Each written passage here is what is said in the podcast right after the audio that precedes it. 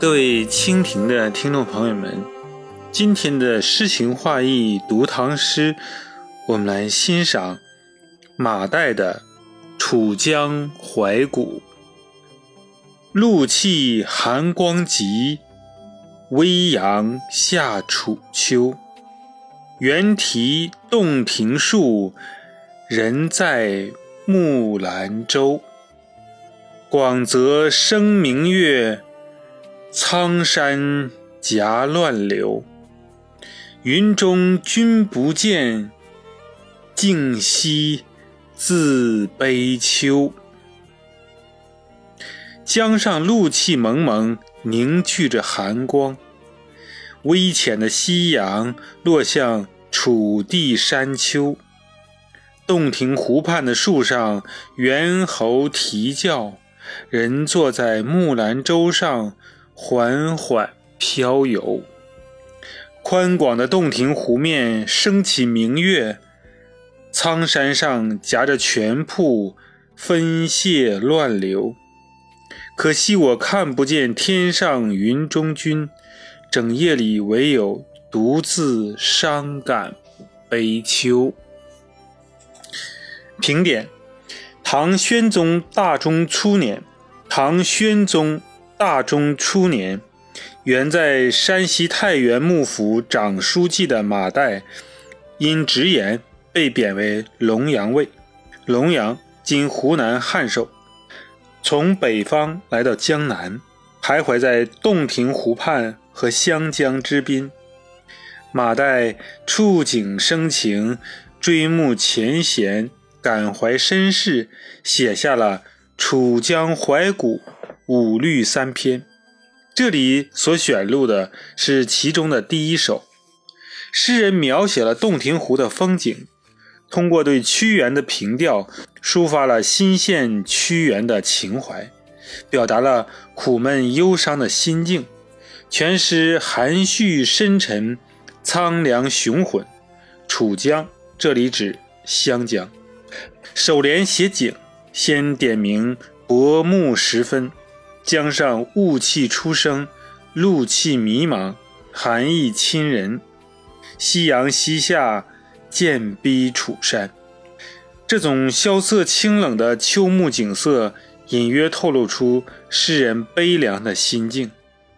颔联继续写景，上句写雾，入耳的是阵阵的猿鸣，入目的是洞庭湖边的秋树。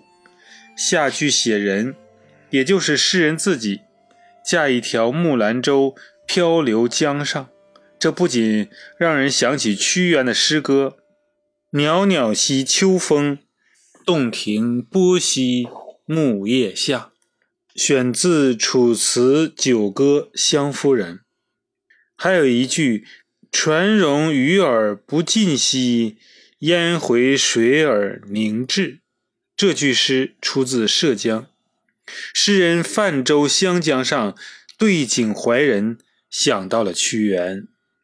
颈联两句分别从水、山两个角度写夜景。黄昏已尽，一轮明月从广阔的洞庭湖上升起，深苍的山峦间夹泻着汩汩而下的乱流。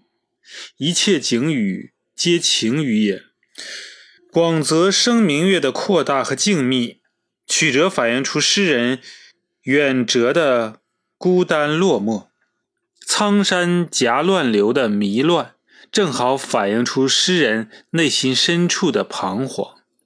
尾联才点出怀古的主旨，以悲愁作结。诗人俯仰于楚江天地间，不仅想起了楚地古老的传说和屈原《九歌》中的云中君，不见。与字相呼应，“悲秋”两字点明孤独悲愁之意，同时在时间和节后上与开篇相呼应，使全诗在在错综变化中呈现出和谐完整之美。全诗借景抒怀，清丽婉约，情真意切。今天的诗情画意读唐诗就欣赏到这里，我是主播国风，我在蜻蜓等你收听。露气寒光急，微阳下楚秋。猿啼洞庭树，人在木兰舟。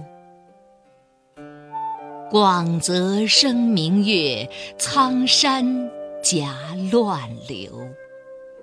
云中君不见，竟夕自悲秋。